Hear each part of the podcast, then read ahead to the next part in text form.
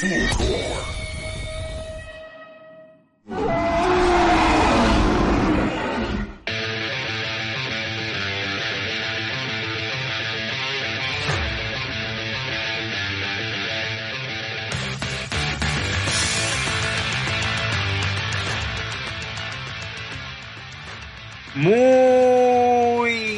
buenas, gente. ¿Qué tal? ¿Cómo estamos, Kate? Muy bien, después de pasar todos los contratiempos. Todos los contratiempos que nos ha tocado, ha sido una semana difícil, pero ya estamos aquí grabando el episodio número 14 ya, Kate. Ya llevamos 14 capítulos, no he dado ni cuenta. Yo tampoco, ha sido demasiado rápido el tema, así que son 14 episodios ya que estamos grabando eh, de este podcast, de este proyecto tan lindo que es Fossil Lab.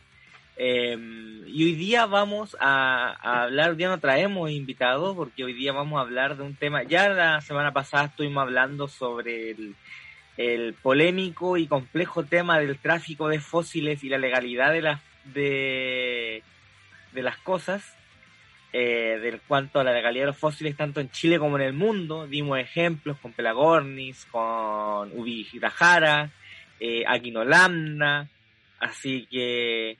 Pero es bueno y ha sido bastante bien recibido por, por, la, por la comunidad, ¿ah? por el público. ¿ah? Hasta ahora hemos tenido buena recepción sobre ese, este episodio. Eh, y ahora nos toca hablar sobre un tema más complejo o, tal vez no tanto, sino que más esperanzador, yo diría, que es el empoderamiento paleontológico y cómo el paleoarte ayuda en esto, o sea, la promoción y protección del patrimonio paleontológico y la divulgación del patrimonio paleontológico y cómo el paleoarte cumple una función muy especial y puntual en eso, ¿cierto, Kate? Exacto, una función que muchas veces la gente se lo olvida, pero es muy importante para ellos porque muchas veces el, primer acercamiento que tienen los niños y los adultos incluso con la paleontología el primero a través del paleoarte.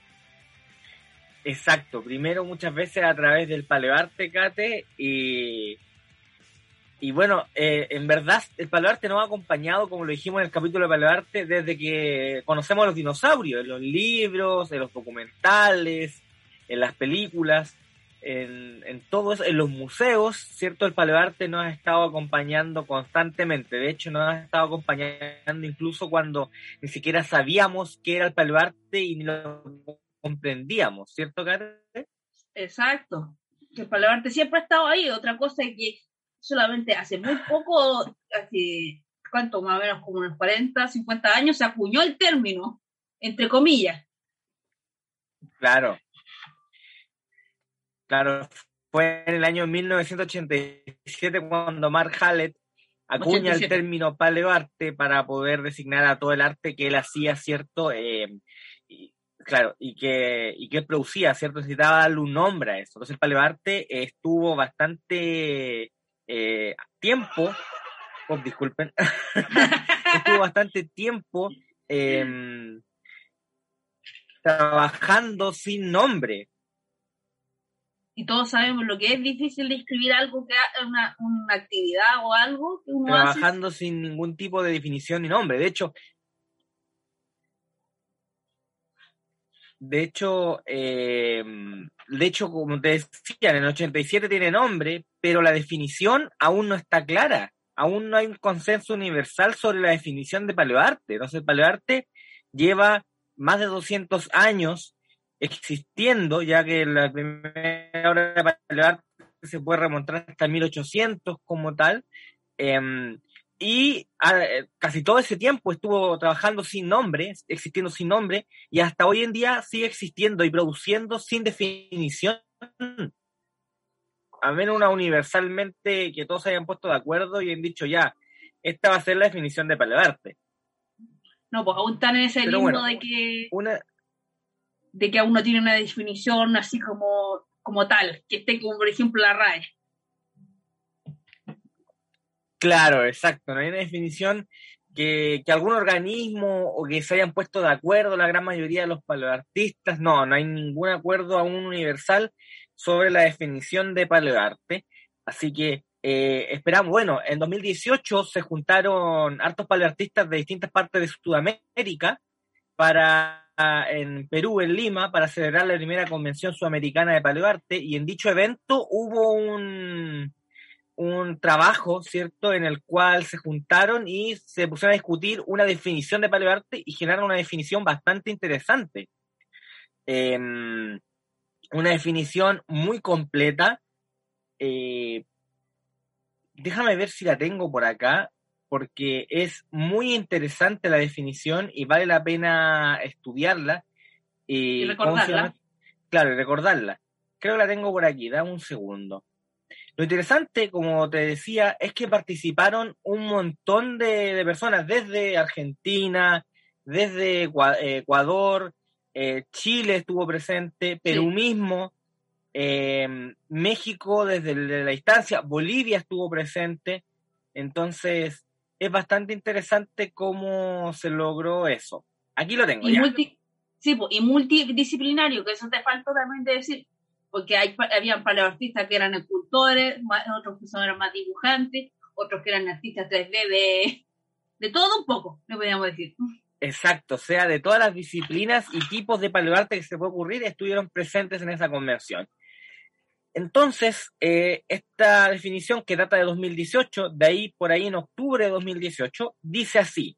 El paleoarte es una disciplina que combina la ciencia y el arte para reconstruir organismos fósiles extintos y sus vestigios, siendo realizada con rigurosidad científica, asesoramiento artístico, libertad expresiva, responsabilidad y responsabilidad ética profesional, con la finalidad de divulgar y sensibilizar al público general la importancia del patrimonio paleontológico de manera didáctica y comunicativa. Esa es la definición de la primera convención sudamericana de paleoarte em, sobre qué es paleoarte.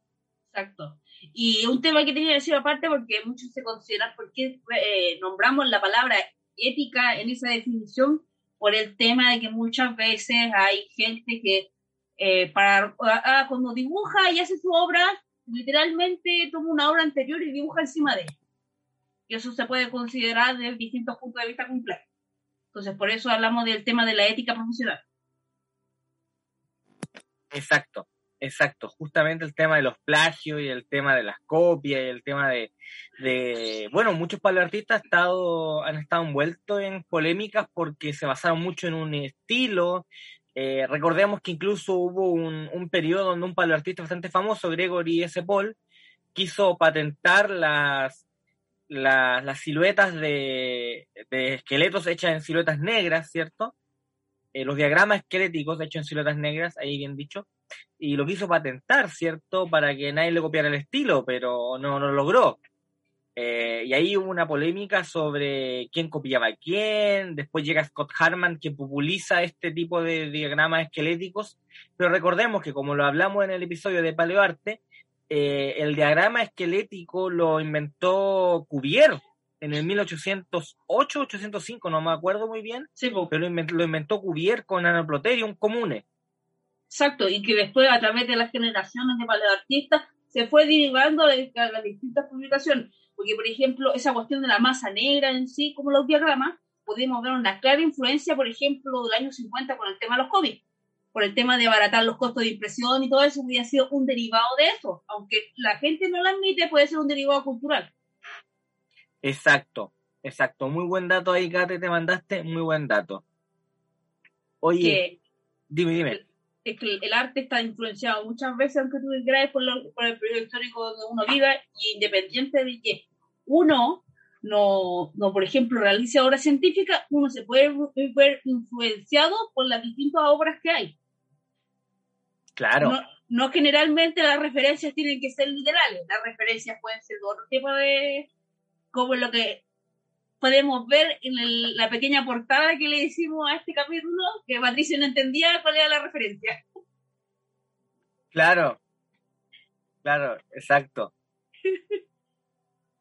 toda la razón, toda la razón.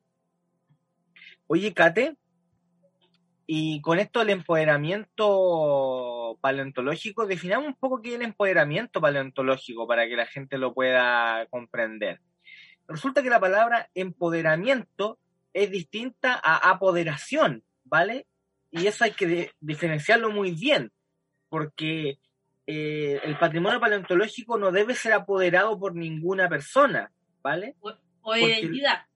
Claro, porque el patrimonio paleontológico, al menos en Chile, es propiedad del Estado, es patrimonio de todos los chilenos, de la nación.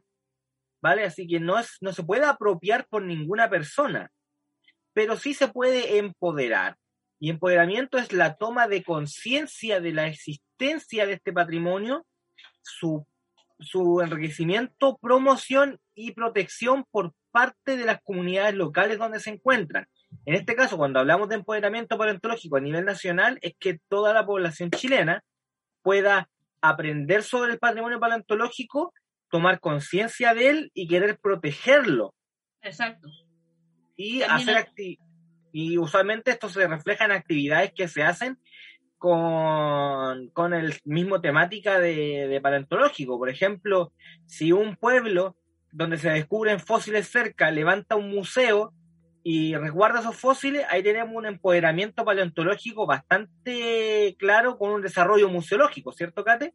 Exacto, y que muchas veces los, los mismos las municipalidades quieren tener esos museos, pero no pueden por recursos económicos, lamentablemente. Claro.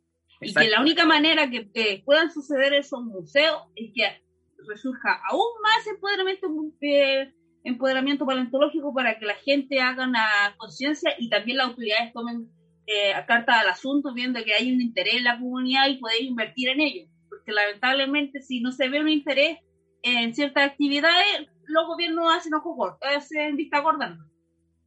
Exacto, exacto, totalmente de acuerdo. Oye, eh, algo importante es por qué hablamos tanto de empoderamiento y por qué lo, reiteramos y para nosotros le ponemos un punto como muy importante. Y es porque la paleontología eh, puede llegar a ser una ciencia distante para la gente común y no entendían el tema, para la gente que no está en los círculos paleontológicos. Obviamente, sabemos que los dinosaurios es un tema popular que las personas más o menos dominan, que las personas conocen, ¿vale? Pero de ahí al ámbito paleontológico, que es mucho más técnico, mucho más científico, puede haber una brecha gigante con el público, una brecha que muy pocas veces logra eh, estrecharse.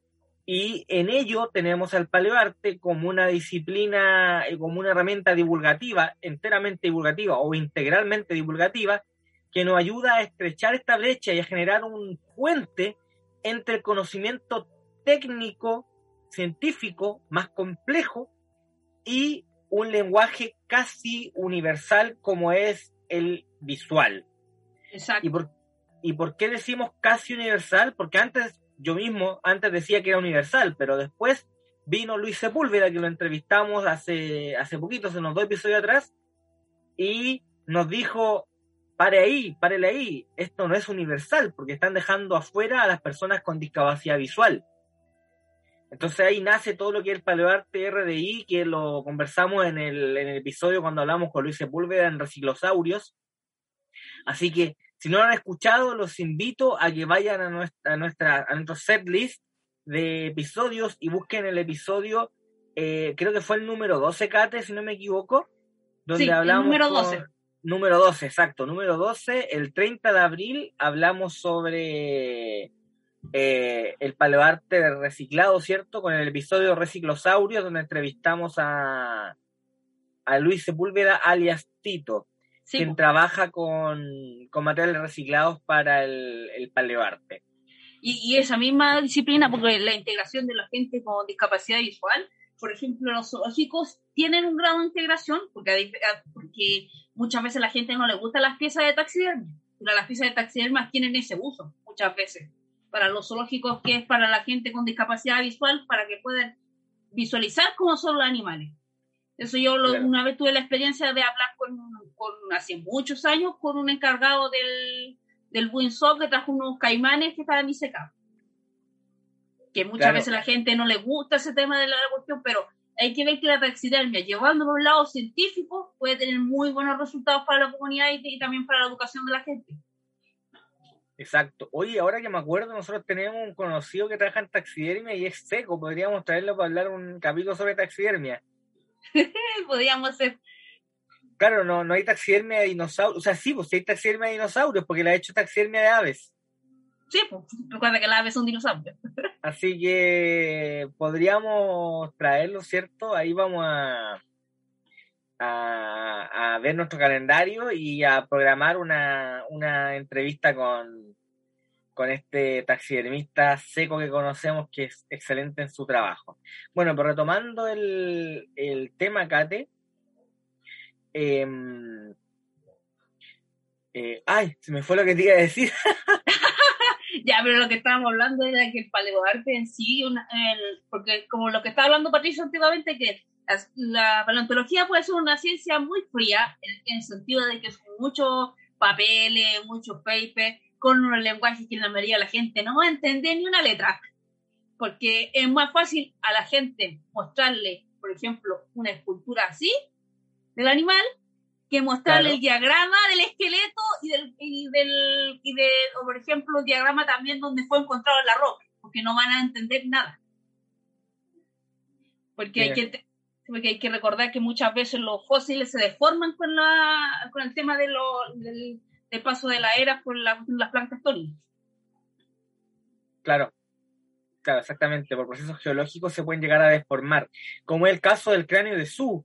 El famoso tiranosaurio está deformado por, por efectos geológicos de la roca. Hace tiempo vi un meme que salía que le tiraban un, un yunque. Decía como lo piensa un paleontólogo, como lo pienso yo. Eh, oye, hubo una persona que reconstruyó acá en Chile el cráneo de Su con la deformación. Fue. Jorge Aragón. Jorge Aragón reconstruyó el cráneo de Su en cartón y lo hizo con la deformación del cráneo. Sí, sí lo Fue- recuerdo. Interesante resultado fue ese, fue bastante interesante. Sí, eh, lástima lo- el pequeño accidente que tuvo con la lluvia. Sí, lástima, lástima. Pero bueno, siempre se puede hacer otro y Aragón es bastante talentoso como para poder hacer otro. Y esta vez protegerlo mejor, ¿no?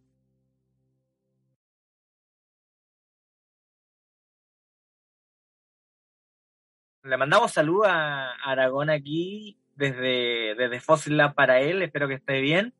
Eh, pero bueno, volvamos al, al tema principal del empoderamiento paleontológico. Eh, es, es, es muy interesante cómo ciertas instituciones y personas naturales han hecho esfuerzos para promover la comprensión y protección del patrimonio paleontológico en, en todo el mundo, incluyendo Sudamérica, Kate. Sí. Porque Por tenemos ejemplo. distintas localidades. Exacto, exacto. Por ejemplo, en Sucre tenemos el, el Parque Cretácico, ¿vale? Donde trabaja Omar Medina, que es paleoartista boliviano, como ami- eh, colega de nosotros, ¿cierto? Y ahí tenemos ese, ese gran Parque Cretácico que espero invitemos a Omar un día para que nos hable sobre él. Está construido justo al frente de la, de la muralla gigante de Calorco, que es una gigantesca muralla en una cantera, simplemente enorme, que creo que tiene como un kilómetro de extensión más o menos, es simplemente gigante la, la muralla de Calorco, y está llena de huellas fósiles de dinosaurios, está llena de ignitas. Hace poco Así- salió esa, esa en la foto de ese lugar en internet. Y típico cuando toman fotos y la sacan de contexto y estaban diciendo que eran huellas de tiranosaurio de Sudamérica y todos quedaron como, ¿qué? No, para nada, Nada. ya no- nada, para nada, na- nada que ver. Nada Pero que ver. sí- Y hasta las fotos se notaban que eran más, más, como de. Pero bueno, si, sin ir más lejos, ¿te acordáis? eh, hace un par de años acá en Chile se descubrió eh, un esqueleto de un mamífero que ni siquiera era fósil. Y, y decían, no, es el esqueleto de un dinosaurio, ¿te acordáis? Y se notaba, se le notaba lejos que era un mamífero porque tenía sendo arco cigomático. Sí, eso pasa cuando la gente no tiene conocimiento de aquellos temas y solamente porque cree que es antiguo es un dinosaurio. Exacto, y, y de eso estábamos hablando justamente cuando decíamos que el paleoarte estrecha esta gigantesca brecha que se puede dar entre la paleontología y su lenguaje complicado, cierto técnico científico, Sí, y el público general que no tiene este conocimiento o no ha accedido a él de distintas maneras. Exacto, y, y yo lo voy a decir, es mucho más fácil a través de mostrándole a la gente un dibujo, enseñándole qué son las características que separan, a, por ejemplo, los dinosaurios que los demás grupos, es más fácil mostrarle con un dibujo que es más fácil que eh, eh, describírselo como un paper. Exacto, totalmente de acuerdo. Oye, igual que el Parque Cretácico, tenemos otro parque, el Parque Geológico de Dinosaurios, ¿cierto? En La Rioja, creo que es el Sanagasta, ¿cierto? Sí, más o menos. El Parque Geológico de Sanagasta que también es un parque, ahí estuvo eh, han trabajado en ese parque Sebastián Pérez Parri y Ángeles Mesa, que también son artistas argentinos, colegas también de nosotros, le mandamos saludos a Sebastián y Ángeles, esperamos también invitarlo a un programa, eh, donde tienen esculturas de dinosaurio a tamaño real. Sí, y lo interesante de esas esculturas que están en, eh, a tamaño real y están puestas en la, ¿cuánto se llama? En el lugar así, como si estuvieran en el medio salvaje. Eso es lo de chistoso. Exacto. Y tienen un puesto, un letrerito con la información de cuántos millones de años vivió y todo eso. Y son escultura a uno a uno. Y muchas veces uno no tiene la oportunidad de ver escultura uno a uno y siempre ve la escala. Sí, exacto. Muy pocas veces uno tiene la oportunidad de ver escultura a tamaño real, a tamaño natural. Es, es muy raro de, ver. Eh, bueno, entonces eso con respecto a Argentina.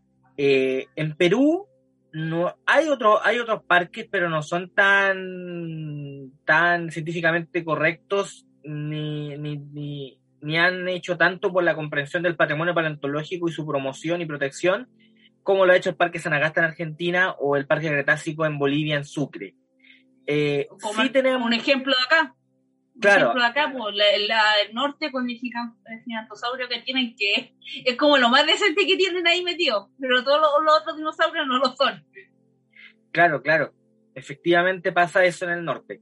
Pero acá en la zona centro-sur de Chile, o más zona centro, tenemos un ejemplo bastante importante sobre em, esta, este em, proceso, ¿cierto? O meta o iniciativa de promover la comprensión y la protección del patrimonio paleontológico que es específicamente en San Vicente de Tahuatahua. La gente de la Fundación Añañuca junto a la gente del Museo Escolar Laguna Tahuatahua, también conocido como MELT por sus siglas aprovechamos mandarle un saludo a la gente del MELT y la Fundación Añañuca. Esperamos tener por acá también en el programa prontamente a dos de sus eh, importantes directivos y, y, principales impulsores, ¿cierto?, de, este, de esta revolución paleontológica que se ha dado en San Vicente Tahuatahua en los últimos años. Sí, es muy importante. Sí, resulta que San Vicente Tahuatahua es un hotspot, un hotspot, ahí sí, me haya salido un, un flightingo, un hotspot o punto caliente paleontológico en Sudamérica, ¿vale? Es un punto muy importante de descubrimientos paleontológicos para el continente. Y eso se ha logrado establecer solo en los últimos años gracias a la labor principalmente que ha desarrollado la gente del MELT con la gente de la Fundación Añañuca, allá en San Vicente Tahuatahua. Así que es es simplemente impresionante. Eh, bueno, ahora la gente del MELT inauguró una, una reconstrucción del esqueleto de un confoterio. No sé si lo viste. Sí, está muy bonito. ellos en el museo, sí, ellos en el museo tienen piezas originales de, de confoterio, pero más réplica de, del esqueleto de un confoterio en el exterior, ¿cierto? Lo cual escala 1 a 1, como dices tú, escala natural, y tamaño natural, y es simplemente increíble. Ese fue trabajo de Francisco Huecheleo, ¿cierto? No, estoy segura. Estoy casi seguro que sí, estoy casi seguro. No, no puedo decir 100%, pero estoy casi seguro que sí. Yo no te puedo asegurar. no recuerdo bien quién fue el que lo reconstruyó. Que también hay que recordar que también la misma, ¿cómo se llama? Allá en Tabatagua, hasta las mismas personas ya están tomando ese empoderamiento paleontológico al solo hecho de que cuando una de las primeras cosas que tuve ahí eh, cuando entrando en Tabatagua son con la escultura del, del confoterio que hicieron hace unos años atrás. Sí, de hecho su plaza de armas tiene dos culturas de confoterio, ¿cierto? Eh, bastante bonita, no, una, disculpen, una. Es el museo que tiene dos esculturas de, de confoterio.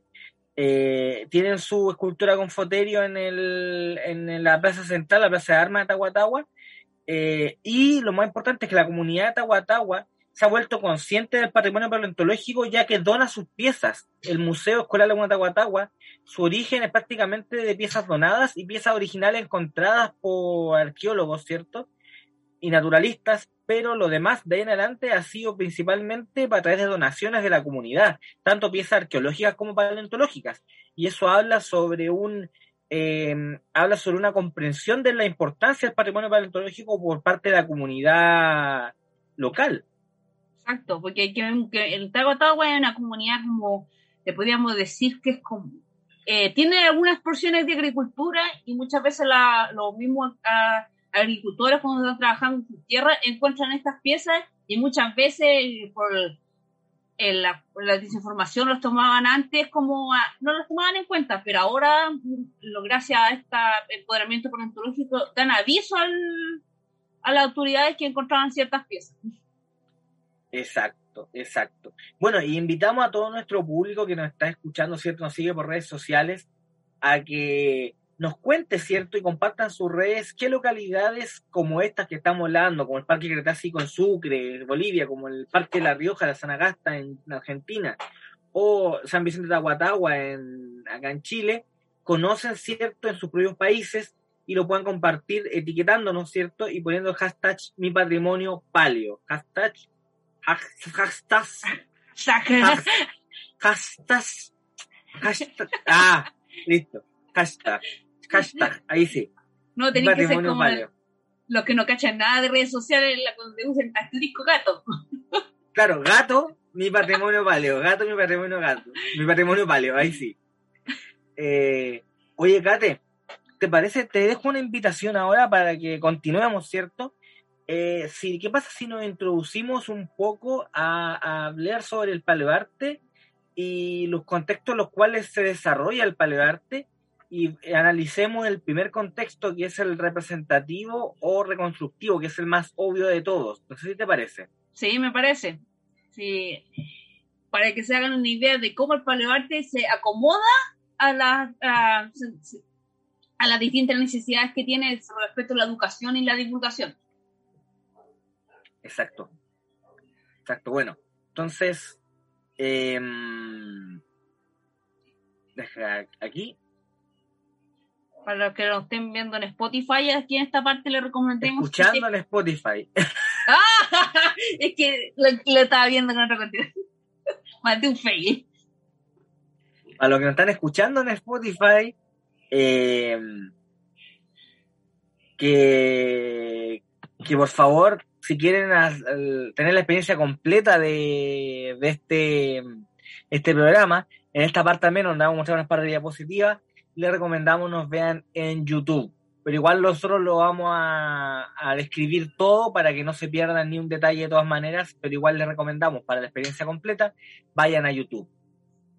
Bueno, entonces tenemos el contexto reconstructivo o representativo, que es el más obvio de todos, en el cual eh, el paleoarte reconstruye o representa a la especie extinta. Ahí tenemos, por ejemplo, el esqueleto de, Pelagornis chilensis, de la publicación de Pelagornis chilensis de 2010 de Mayer y Ruidar, ¿cierto? Y colaboradores donde tenemos ahí cómo presentaron este, esta gigantesca ave eh, pelágica, ¿cierto? Ahí viene su nombre, la gigantesca ave marina del norte de Chile. Y acá podemos ver una obra de, de paleoarte de Catherine acá presente, ¿cierto? Sobre eh, esta misma ave. Y podemos ver cómo Catherine ha reconstruido esta ave, ¿cierto? En vida, con tejido blando, con colores hipotéticos, ¿cierto? Eh, tomando la información compleja del fósil y transformándola en una mucho más comprensible y sintética, ¿cierto, Catherine? Más, y, en síntesis. ¿Qué nos puede decir sobre esta obra, Kate? Eh, fue una obra que realicé eh, cuando quería probar los lápices de colores, literalmente. Esa fue mi intención. Ni siquiera hacer un, eh, quiero hacer un pelagón con lápiz de color. Y ahí nació esa obra. Y más que nada quise hacerlo retosando en las rocas porque encuentro que es una posición que casi nunca lo hacen, siempre lo hacen volando. Claro, siempre lo hacen volando. Tienes toda razón, siempre lo hacen volando, extendiendo las alas, pero muy pocas veces lo hacen retosando en, en las rocas. Sí, y hay que considerar que también las actividades que posiblemente mucho tiempo las aves estaban ahí reposando para digerir lo que habían pescado. Pues que el, lamentablemente, no es que sea lamentablemente, es que muchas veces la gente cuando representa obras de Palo Arte siempre presenta a los animales en acción, en, situaciones como críticas, siendo que todos sabemos que casi el 70% de los animales están puros flojeando. Es cosa de ver los documentales, cuando los vi realmente te das cuenta que, por ejemplo, los cuando tú veis un documental de los leones, muchas veces solamente te muestran como lo más genial de la cacería, todo eso, pero al fin y al cabo, muchas partes de la persona que grabó su documental, mayormente grabó el león echado. Claro, totalmente de acuerdo. Oye, Kate, bueno, entonces aquí tenemos tu obra, ¿cierto?, de, de y vamos a aprovechar de, tu talento para analizar otras obras de paleoarte y hablar sobre el contexto representativo, porque esto tiene más trasfondo de lo que he podido estudiar. y yo recuerdo que ese trasfondo se dio por el inicio de una ilustración que yo hice en el, 2018, que fue cuando realicé el, ese, ese crilofosaurio con, con cartulina negra con lápices gel. Sí, exacto, aquí lo vamos a mostrar ahora. Bueno, la cosa es que el contexto reconstructivo representativo tiene estas tres aristas principales en las cuales se basa y se cimenta, que son, por un lado, la técnica artística, por otro lado, el conocimiento científico y la simplificación del lenguaje. O sea, aquí estamos viendo los tres, las tres puntos o columnas, cierto, principales, los cuales se erige este contexto representativo. Eh, y dependiendo de cómo sea la obra, vamos a poder ver si está más desarrollado el conocimiento científico, tal vez la técnica artística o la simplificación del lenguaje. Y acá también podemos ver que una de las principales tareas del paleoarte es la divulgación, porque el hecho de que uno de los pilares sea la simplificación del lenguaje habla de lo, de lo íntegramente divulgativo que es el rol que cumple el paleoarte, ¿cierto, Kate? Exacto que el paleoarte cumple como la función como intermediario entre la ciencia y la gente que no tiene conocimiento. Exacto. Y puede ser para múltiple público, porque no tan solo puede ser para, puede ser para niños y también para adultos, que eso también es importante. Bueno, aquí tenemos las obras de paleoarte de Catherine. Como ella bien decía, todo partió con un Criolophosaurus hecho en cartulina negra con lápices gel. Ahí lo pueden ver, una hermosa obra de paleoarte. Eh, es, la cabeza de un criolofosaurio con colores verdes, cierto, metálicos, en un fondo negro, que tiene una aurora volar, si no me equivoco, ¿cierto, Kate? Una aurora. Sí. Eh, en la parte de atrás. Luego, al lado derecho, tenemos la reconstrucción del, resto craneal que se tiene de Criolophosaurus, que es bastante eh, poco, ¿cierto? No es el cráneo completo, hecho en puntillismo, en una cartulina blanca, ¿cierto? Con tinta negra, hecho en puntillismo. Y luego tenemos un arte digital de Catherine, que es el criolofosaurio tamaño a, cuerpo completo, con, con su piel de color azul eh, o gris y cobertura de protoplumas en todo, prácticamente todo el cuerpo, ¿cierto? Una cobertura de, de estos filamentos plumosos, ¿cierto? Que va desde la cabeza a la cola con sus patas de pollo. con sus patas de pollo. Bien, si analizamos, por ejemplo, el cráneo de Criolophosaurus, vamos a tener lo siguiente. Eh, esta, esta obra hecha con puntillismo sobre el cráneo tiene una técnica artística bastante desarrollada, pero no es su principal área o, o característica. Su principal característica es el conocimiento científico, ya que nos muestra el fósil como tal. No hay una simplificación del lenguaje, no hay una interpretación o traducción de, este conocimiento eh, a un lenguaje más simple, porque si tú lo ves y no tienes conocimientos de paleontología, vas a, vas a ver una, probablemente vas a ver que parece un, un pedazo de papel arrugado nomás, ¿cierto? Los fragmentos de algo, pero no vas a encontrar la forma del cráneo. Entonces no destaca por su simplificación del lenguaje, sino que destaca por su conocimiento científico contenido. Es hacia donde tiende nuestro triángulo eh, que se despliega en estas tres aristas principales que hemos visto. Sí, y el tema de los colores, ¿cuánto se llama? De los colores gris, eh, blanco y negro, va por el tema de la simplificación del lenguaje a través del arte. Hay que ver que el blanco y negro es como lo más básico de la representación artística, podríamos decir.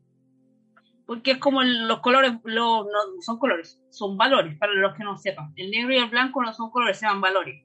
Un día podríamos explicar porque el color es muy complejo. Entonces es más sencillo esta forma de representar y también es más fácil, este, a través de estas ilustraciones, la reproducción de ellas. Porque es mucho más fácil imprimir algo en blanco y negro que a color porque todo, por ejemplo, los que no sepan, no estén interesados por el tema de la imprenta, de las impresiones, lo, las ilustraciones a color son complejas de imprimir. No es llegar y hacerlo, porque tú puedes tener un, un, trabajo que se ve súper bien en pantalla, pero típico que a todos nos ha pasado que cuando uno lo imprime te va a salir todo más oscuro. Sí, exactamente. Entonces, este tema de la ilustración a blanco y negro, y por eso también los esquemáticos que hacen de la los papers son todos finalmente todo blanco y negro por esa misma razón. Bueno, ahí complementar tu información diciendo que ¿por qué sale más oscuro el color cuando uno imprime? Eso es porque hay una diferencia entre los colores luz, que es el RGB, que es el de la pantalla, el de los medios digitales, el red, green and blue, o rojo, verde y azul en español, ¿cierto? Y los colores tinta, los colores pigmento, no los colores luz, que son el SMIK eh, por su sigla en inglés, que es cian, yellow, amarillo, ¿cierto? Magenta y negro. La K es de black, ¿vale? Entonces, eh, los colores pigmentos suelen ser más oscuros en tonalidad que los colores luz, por el hecho que los colores luz, como bien dice, se basan en una interpretación, ¿cierto? Y traducción del color a través de una pantalla de luz, a través de un medio digital. Eh, por eso es muy importante eh, cuando ustedes ven obras o exposiciones de obras que están impresas, ¿cierto? De artistas digitales, por ejemplo, o incluso escaneos, ¿cierto? Digitalizaciones de obras análogas, es muy importante que exista un editor de esas obras que es quien prepara las obras y las trata antes de su impresión para evitar la sobre, el sobreoscurecimiento por culpa del traspaso de de colores luz a colores pigmentos, ¿cierto, Kate? Sí. Y también existe la otra cosa que también cuando uno digitaliza cosas tradicionales, si uno no tiene cierto conocimiento de cómo funciona, también puede tener errores en ello. Porque muchas veces cuando uno escanea los trabajos, el escáner literalmente se come muchos detalles. Y me ha pasado muchas veces que he tenido que volver a repintar la, la obra para que vuelva en el estado original y la gente no se da cuenta. Eso también es importante, no cualquier escáner. Los escáneres, los escáneres de la casa no suelen escanear en 300 dpi o ppi, que son los, los píxeles por pulgada o dot per inch. Eh, por eso también es importante que si nosotros vamos a tomar una obra de palebarte análoga, la queremos digitalizar eh, para una exposición, no tanto para algo, para algo online, en virtual, sino para una exposición impresa, eh, si va a tener un tamaño considerable, ¿cierto? Y se pueden, y para evitar eh, el tema de que salga borroso, pixelado y no se vea mal, es digitalizar con un escáner que pueda digitalizar a 300 dpi o ppi, que es la calidad óptima de la impresión. Para los que les gustaría escanear su obra o estén interesados en meterse en este grupo, les tengo una recomendación. Si van a comprarse un escáner, aunque sean de los domésticos, porque yo, yo uso doméstico, no uso ningún escáner así como tan profesional, pero la marca Canon es buena, no hay nada que decirle. La HP no la toquen, es muy mala. Me digo, Canon, recomienda. Canon, Canon auspicianos. Canon auspicianos. HP no te odio. Canon, Canon te estamos haciendo promoción, auspicianos. HP no te odio.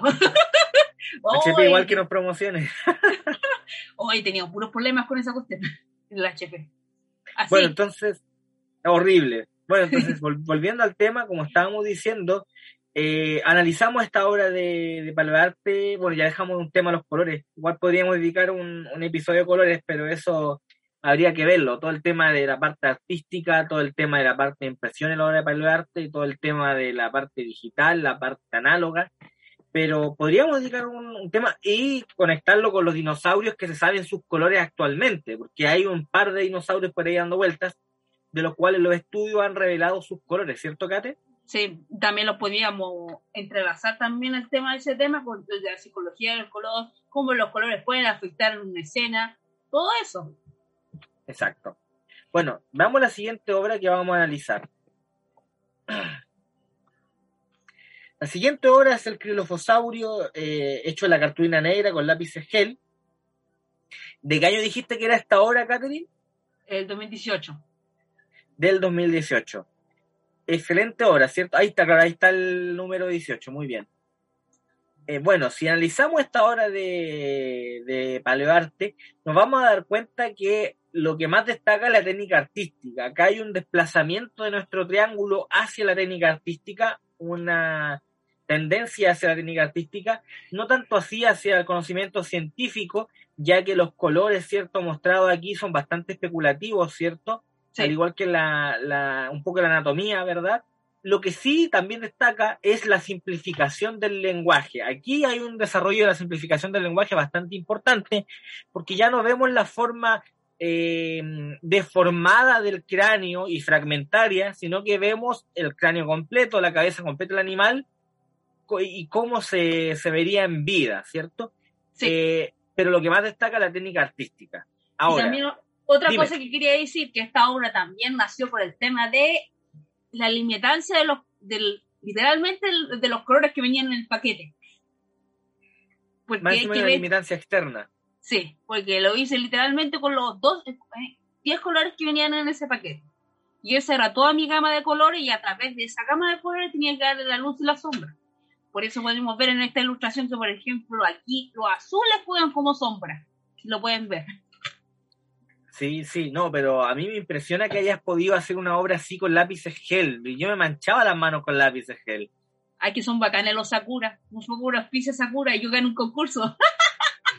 Bueno, la cosa es que si analizamos esta obra tenemos una tendencia a la técnica artística, pero si analizamos la siguiente obra, eh, que es esta del criolofosaurio tamaño completo, y le hacemos un zoom, ¿cierto? También a la cabeza para que se vea bien, nos vamos a dar cuenta de que hay una tendencia a la técnica artística, ¿cierto? Pero no tan tanta como veríamos en, la obra pasada, sino que lo que más destaca es la simplificación del lenguaje.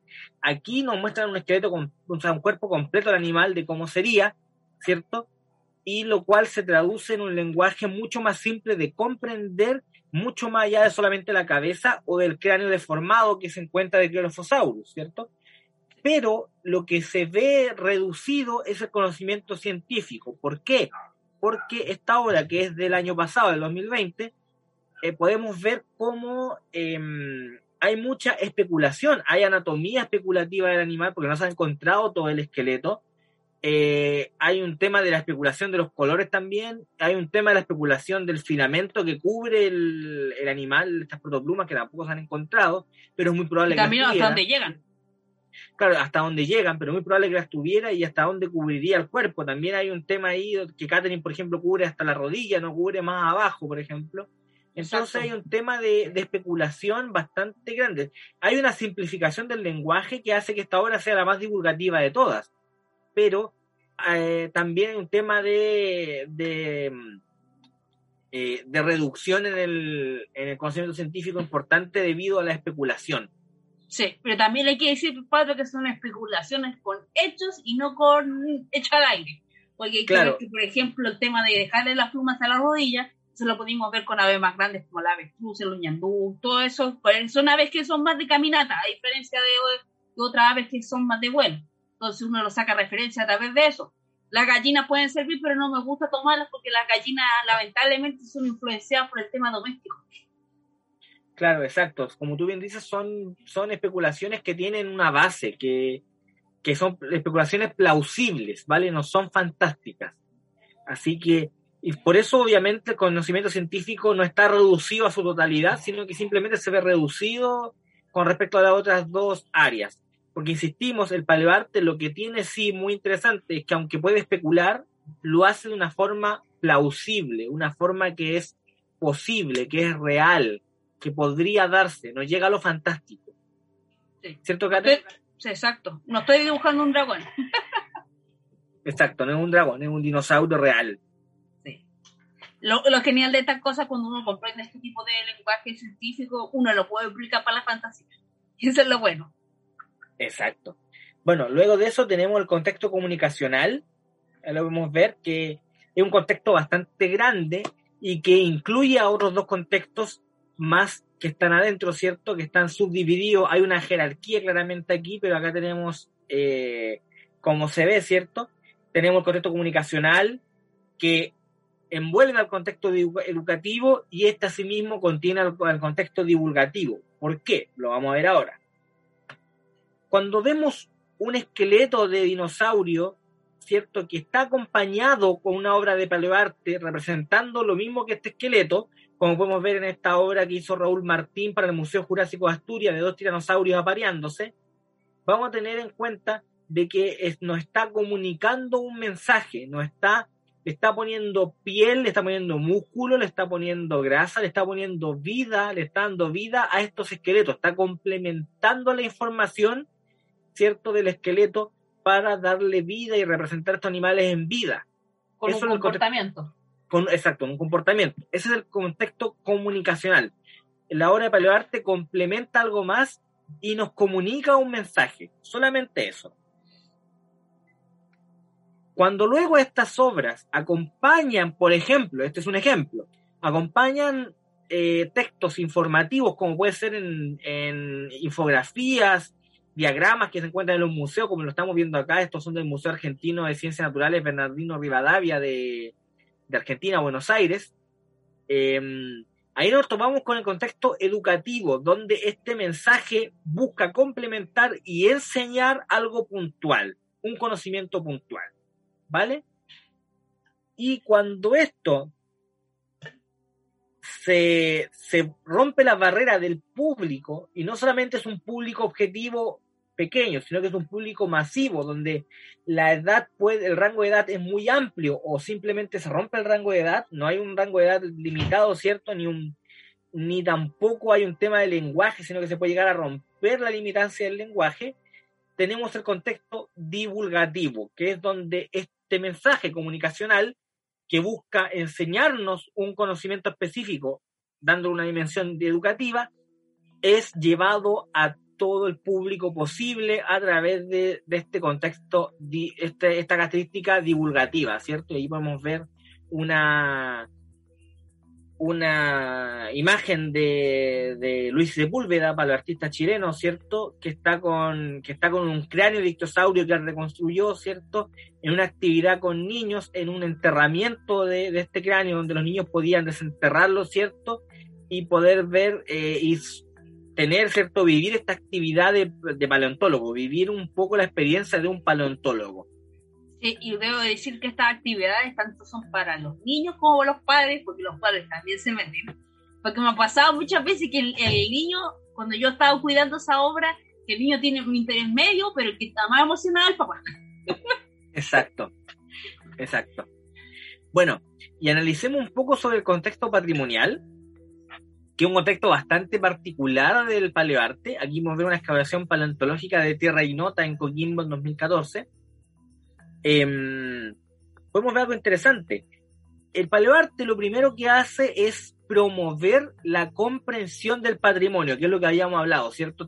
Toma este lenguaje complejo, lo transforma en un lenguaje simple, por ende eh, nos busca, eh, busca promover, ¿cierto? Y que nosotros podamos comprender el fósil, comprender la vida prehistórica, comprender el patrimonio paleontológico.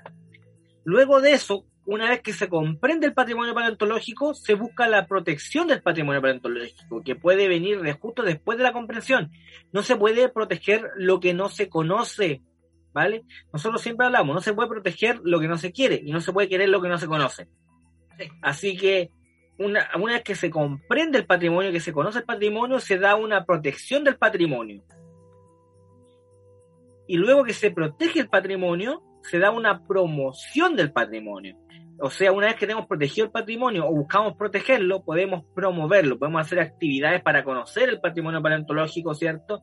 Actividades que busquen concientizar al público con respecto a lo que se ha encontrado, por ejemplo, en Tahuatahua, por ejemplo, ¿cierto? Hacer actividades, congresos, simposios, eh, charlas, ciclos virtuales, etcétera Ahora, lo interesante de todo esto es que tenemos estos tres escalafones o peldaños, ¿cierto?, del contexto eh, patrimonial, pero algo importante que nosotros vamos a ver es que este, estos, tres, estos tres peldaños llevan sí o sí a un enriquecimiento cultural. ¿Vale? Hay un enriquecimiento. Una que se cumplen estos tres peldaños, se lleva irremediablemente a un enriquecimiento de la cultura que, es objetivo de este, de este contexto. Y algo importante, que fue lo que eh, estuve estudiando y discutiendo en 2017, fue que estos tres, eh, el paleoarte como tal, también es un patrimonio. Eso es muy interesante analizar. El paleoarte, según la definición de la ONU, ¿cierto? En México, en 1982, es em, un patrimonio porque es un quehacer de la humanidad es un quehacer humano, por ende es patrimonial también. Sí, y también refleja la, ¿cuánto lo podríamos decir? Refleja, por ejemplo, la comprensión que teníamos de esos animales en esa época, el contexto social que uno vivió independiente, porque muchas personas creen que eso no influye y sí influye, porque se puede influir muchas veces en el estilo, en todo eso. Es que eh, lamentablemente la gente cree que esas cosas no influyen, pero sí influyen, porque al fin y al cabo no somos animales sociales, somos animales sociables y a través de la sociedad nos influye en sí y muchas veces debemos expresar en la obra. Eso lo podemos ver, por ejemplo, que mucha cierta gente se, siente influenciada. A, por ejemplo, por ejemplo, por ejemplo, la gente que les gusta dibujar anime, ellos se ven influenciados a, a eso porque ellos crecieron con él. Y es algo que se le van a quedar ahí en su manera de dibujar, independiente que dejen de, de dibujar es como anime, van a quedar pegados con eso porque les va a quedar algo de ese estilo porque ellos crecieron con él. Claro, exacto. Pero justamente lo que estaba diciendo, el paleoarte es patrimonio. Lo interesante de, esta relación que hay es que el paleoarte, siendo patrimonio, busca promocionar otro patrimonio, busca proteger y concientizar sobre otro patrimonio que es el patrimonio paleontológico. Entonces es un caso bastante interesante estudiar en el cual estamos hablando de que un patrimonio promueve otro. Y eso es un caso bastante único y, como insisto, digno de estudiar. Eh, invito a toda la gente que quiera desarrollarse en el área del patrimonio, del, del paloarte teórico, que se una y estudie esto, porque es bastante interesante ver estos fenómenos patrimoniales y sociales que se dan en el paleoarte. Pero no nos, no nos quedemos en eso solamente. Veamos ahora qué pasa con el contexto, como tú hablabas, de la sociedad, del desarrollo social. Resulta que en el desarrollo social hemos detectado eh, hasta cuatro fenómenos que se pueden dar eh, incluso simultáneamente o unos primeros que otros, pero no tienen jerarquía entre sí, que son el empoderamiento del patrimonio fósil, el desarrollo paleontológico de la zona, el desarrollo museológico de la zona y el desarrollo laboral y turístico de la zona, ¿vale? Insisto, estos son interdependientes y no tienen una jerarquía. No es como que primero pase uno, puede pasar cualquiera de ellos primero. Pero podríamos decir que el orden de los factores altera el producto. Exacto. Tomemos de ejemplo nuevamente San Vicente Tahuatahua. ¿Cierto? Cuando la laguna se seca, producto de esta intervención que hicieron los terratenientes para poder ocupar estas tierras como para, para la agricultura, eh, se termina vaciando toda la laguna, lamentablemente, aunque originalmente era solamente una porción lo que se quería vaciar, pero se, se vacía toda la laguna. Eh, Claro, se le rompió el túnel y se vació toda la laguna. Eh, resulta que gracias a eso quedan expuestas los fósiles de confoterio y de otros animales prehistóricos propios del, Pleistoceno, ¿cierto? De la era cenozoica. entonces tenemos ahí un primer desarrollo paleontológico, donde los naturalistas de la zona, ¿cierto? Y geólogos y arqueólogos tomaron estos fósiles y los describieron y los guardaron. Luego de esto, pasa tiempo hasta que aparece la Fundación Añañuca y el Museo Escolar Laguna Tahuatahua, donde buscan interiorizarse sobre el patrimonio que tenían, ¿cierto? Lo comprenden, lo estudian y lo buscan proteger y promocionar. Y ahí es donde se produce el empoderamiento del patrimonio fósil, un empoderamiento en la época moderna, ¿vale? Esto generó un desarrollo museológico. Ellos desarrollan este museo, ¿cierto?, allá en San Vicente de Tahuatahua.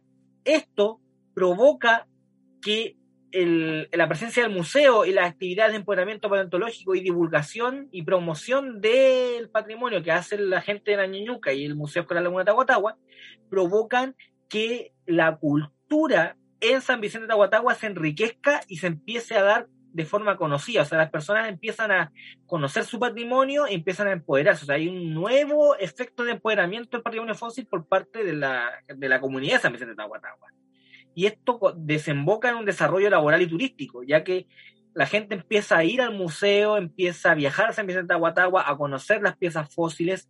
En el museo se contratan personas para trabajar, ¿cierto? Hay personas que trabajan en turismo y que, y que hacen recorridos con el museo, ¿cierto? El mismo museo tiene recorrido y tiene actividades bastante importantes, así que hay un desarrollo laboral y turístico. Y luego, en los últimos años, gracias a toda esta labor de empoderamiento del patrimonio fósil, se produce un nuevo desarrollo paleontológico, ya que llegan estas llegan nuevos paleontólogos a estudiar la zona en 2019, ¿cierto? Hacen una excavación a final de 2019 y empiezan a estudiar lo que sacan y a estudiar los restos que habían antes y provocan un desarrollo paleontológico lo cual nuevamente puede generar un desarrollo laboral y turístico, ya que son nuevos conocimientos que se van generando. Y de por sí es más trabajo para los paleontólogos, por ejemplo. Es cíclico. Lo claro, es cíclico. Y esto conlleva dos fenómenos bastante importantes que pueden dar de forma simultánea, que son el desarrollo sociocultural de la zona, donde se encuentran las piezas paleontológicas y donde se desarrolla, por ejemplo, los museos y donde se da el trabajo a, ilustradores para que hagan obras de paleoarte, para que puedan utilizarse en divulgación, y también un desarrollo socioeconómico de la zona debido al desarrollo laboral y turístico. Así que podemos ver cómo la paleontología y el paleoarte pueden generar desarrollo sociocultural y socioeconómico de una zona con lo cual tienen aún más importancia patrimonial si lo ves de esa manera. Sí, el ejemplo puede llevarse al mismo tiempo de la artesanía. La artesanía se puede ver influenciada porque, por ejemplo, puede pasar que mucho tiempo la artesanía local se dedica a tal tema, pero gracias a este desarrollo paleontológico se llevó a la paleontología y eso lo podemos ver en muchas localidades. Exacto. Donde muchas veces nos ve artesanías con representaciones de los animales y podemos ver que no son representaciones paleontológicas, pero en sí ayudan así la paleontología porque eso da impulso. Exacto, Kate, exacto. Tienes toda la razón en ese aspecto. Bueno, como, es... como el peluche que tengo de, de Milodón que encontré en la feria. ese sí un buen descubrimiento, ¿ah? Bueno, eso es lo que yo quería comentarte un poco sobre los contextos del paleoarte, una investigación que he llevado a cabo los últimos años, ¿cierto? Y más en pandemia, gracias, me ha dado tiempo para poder investigar, ¿cierto? Sobre eso y no sé qué opinas tú, Kate, ¿qué, qué opinión puedes darnos? Es que el, en sí lo que es el paleoarte es bien complejo, por eso me gusta que lo, lo, estudien, porque muchas veces la gente cree que algo que es como es dibujar animales y listo, pero no es así el, igual es complejo con respecto a las ilustraciones, que también influyen en eso, que hay que ver cómo las composiciones, todo eso, pueden ser afectadas por las distintas épocas, y también la ilustración científica se puede ver afectada por eso. Lo podemos ver ahora que hay como una revolución de la, de la ilustración digital, de algunos medios para reproducir la, ilustración científica, porque yo me he dado cuenta que muchas veces hay unos estilos de ilustración científica que se está repitiendo mucho, y eso puede verlo como un efecto sociocultural. Exacto Totalmente de acuerdo. Bueno, y eso es lo que queríamos conversarle en este episodio sobre el empoderamiento paleontológico y todo este tema teórico y un poco en eh, medio sopa de cabeza, ¿cierto? Medio que nos ayuda a pensar, que nos obliga a pensar, que nos obliga a, girar los, las tuercas, ¿cierto? Y los engranajes y sacar conclusiones de ello y lo invitamos a que, a que se unan a nosotros, ¿cierto? Tanto compartiendo los lugares que pueden ser en, su, en sus zonas patrimonio eh, que promueven el patrimonio como son los parques geológicos, los, eh, los parques paleontológicos, los museos, ¿cierto? Lo pueden hacer a través del hashtag mi patrimonio paleo y nos etiquetan en, la publicación que hagan. Eh, y también sobre el... también ustedes compartiendo su, su experiencia y qué opinan sobre ello. Sí. Hay que decir que muchas gracias por escuchar este episodio que tuvo muchas dificultades para poder ser reproducido. Claro, hemos pasado mucha dificultad últimamente para poder grabar, pero aquí estamos con todo el power y con todo el la intención y, las ganas de, grabar, ¿cierto?, para ustedes. Sí, para que vean que si nos demoramos en este episodio en publicarlo, no fue porque no queríamos y siempre tenemos los temas ahí a punto de escribir y todo eso, pero lamentablemente tuvimos unas pequeñas malas jugadas por la planificación y cosas externas que pueden ser como lo que me pasó a mí, que se me cortó la luz. Claro, o sea, para que vean esto que estamos afectados, estamos en pandemia, así que estamos afectados a todo lo que sea externo lamentablemente y no hay mucho que hacer. Pero bueno, una última conclusión que me gustaría dar es que algo, una idea bastante potente es que el paleoarte ayuda a reformar la identidad patrimonial del patrimonio paleontológico.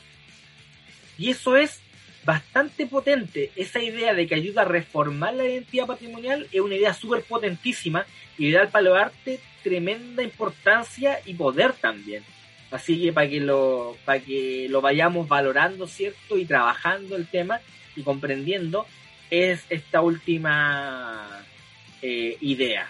Sí, pues también, también el paleoarte inspira a las nuevas generaciones que decir, oh, yo también puedo dibujar dinosaurios. Claro. Que es algo muy y no tan solo para nuevas generaciones, para todo público. Exacto. Oye, Kate, antes que nos despidamos al 100%, nosotros tenemos un aviso que dar con respecto a al Ay, se me fue, espérate, el aviso Deja que me acuerdo, el aviso con respecto a las donaciones. Ahí me acordé, ¿viste? A las donaciones. Sí, exacto. Nosotros ya hemos abierto nuestra plataforma de donaciones en Buinia Coffee. O vamos a compartir los links. Vamos a compartir los links. Vamos a hacer una publicación en Instagram donde compartimos los links, ¿cierto? De, de Buy Me a Coffee y Coffee, que son dos plataformas en las cuales estamos recepcionando eh, donaciones. para que podamos seguir produciendo Fossil Lab de la manera que lo seguimos haciendo, ¿cierto? Todas las semanas y vamos a seguir con esto, eh, este, este hermoso proyecto. Exacto. No, no crean que estamos buscando enriquecernos, esto no es lucrativo para nada, y simplemente queremos seguir produciendo Fossil y necesitamos de su ayuda, ya sea donando o compartiendo, siempre nos ayudan con eso. Em, vamos a publicar una, una publicación especial donde vamos a mostrar y también estamos, estamos recibiendo donaciones directas, ¿ah? no solamente a través de la plataforma, también estamos recibiendo donaciones directas, especialmente para las personas de, de, Chile, ¿cierto? Y puede ser a través de PayPal también para las personas del extranjero. Así que estamos. Y cual, nosotros hemos sido súper humildes en esto. Cualquier cantidad nos sirve, cualquier apoyo, aunque sea un dólar, nos sirve. Así que, chicos, ayúdennos, ¿cierto? Los, llamamos a que, hacemos un llamado a que nos ayuden a seguir, para que vamos a seguir produciendo Fossil Lab eh, con sus donaciones o compartiendo el contenido, ¿cierto? Para llegar más lejos y de lograr desarrollarnos. ¿Cierto, Kate? Exacto, porque si tenemos más visualización vamos a tener más oportunidades, también oportunidades de tener auspiciadores. Claro, que un auspiciador nos quiera nos quiera promocionar el programa, ¿cierto? Y nos ayude con eso. Sí, también el tema de las plataformas de donaciones nos demoramos un poquito porque tuvimos problemas con la autenticidad del correo. Claro, tuvimos, oh, ¿qué, problema fue ese, Kate? Fue toda una, una, una noche de estar peleando con el correo. Ni me acuerdes, por favor, ni me recuerdes, porque fue estresantísimo. yo en la casa estaba viendo una película y dije, ya más, ¿sabes por qué no entendí nada? Porque estaba peleando con el celular. Terrible. Bueno, eso es todo por mi parte. Kate, ¿algún aviso importante que quieras dar? Más que nada que nos sigan nuestras redes sociales. Vamos a estar más activos y disculpen las pequeñas demoras que hemos tenido en últimas semanas, que habíamos tenido unas semanas de locos. Por mi parte, yo estaba utilizando mi gato, resultaba de aquí a allá. Con decirle que la semana pasada, la pasada, estuve como casi 12 horas metida en el veterinario. Terrible, terrible. Bueno, entonces sigan nuestras redes sociales, síganos especialmente en Instagram, donde siempre estamos publicando y siempre estamos dando avisos y se nos viene este próximo episodio, así que nosotros siempre ponemos, cuando hay un episodio con invitados, siempre ponemos eh, que nos dejen preguntas. Así que interactúen con nosotros, déjenos preguntas, ¿cierto? Para nuestros invitados. Nosotros siempre agregamos sus preguntas a nuestra pauta y se las presentamos a los invitados para que puedan responderlas. Así que, por favor, los dejamos invitados a que participen y nos estamos viendo en una próxima ocasión. Espera, Pat. Y hay que recordar que este mes viene súper cargado en invitados. Sí, este mes de mayo, este mes de mayo está lleno de invitados, ya tenemos el, calendario completo de mayo con invitados y probablemente junio se venga igual. Eh, ya estamos llegando a final de temporada, así que estamos muy cerca de final de temporada. Eh, y tenemos que destacar, eso sí, que nuestro invitado de este mes de mayo ha sido todo power femenino. En el mes de Mariani ha sido un power femenino lo que se nos ha venido en, en este programa. Así que esperamos, ¿cierto? poder tenerlo ustedes, ¿cierto? Que nos estén escuchando, ¿cierto? Y disfruten nuestros programas y que salga todo bien, no tengamos tantas complicaciones y podamos grabar con estos invitados que, insisto, es puro power femenino y del bueno, porque son invitados de calidad, son expertos en el tema que nos van a hablar, ¿cierto, Kate? Sí. Ya estoy entusiasmada por eso y también empecé a hacer esto. claro, claro, claro, así que se nos viene, se nos viene, se nos viene, bueno. Bien, Kate, hasta aquí lo dejamos. Un abrazo enorme de mi parte. ¿Algún saludo, Kate? Por ahora no se ocurre nada. No os preocupéis. Tengo la, tengo la, mente en otro lado yo aún, lamentablemente. Tranquila, se comprende después de todo lo que hemos pasado. Bien, chicos, un, un abrazo para todos quienes están escuchando o viendo en YouTube y escuchando en Spotify y en Apple Podcast. Nos estamos viendo la próxima semana con más Fossil Lab, más paleontología, más paleoarte, más divulgación, más ciencia, más arte, más todo. Un abrazo enorme de mi parte. Nos vemos hasta la próxima. Chau, chau. chau.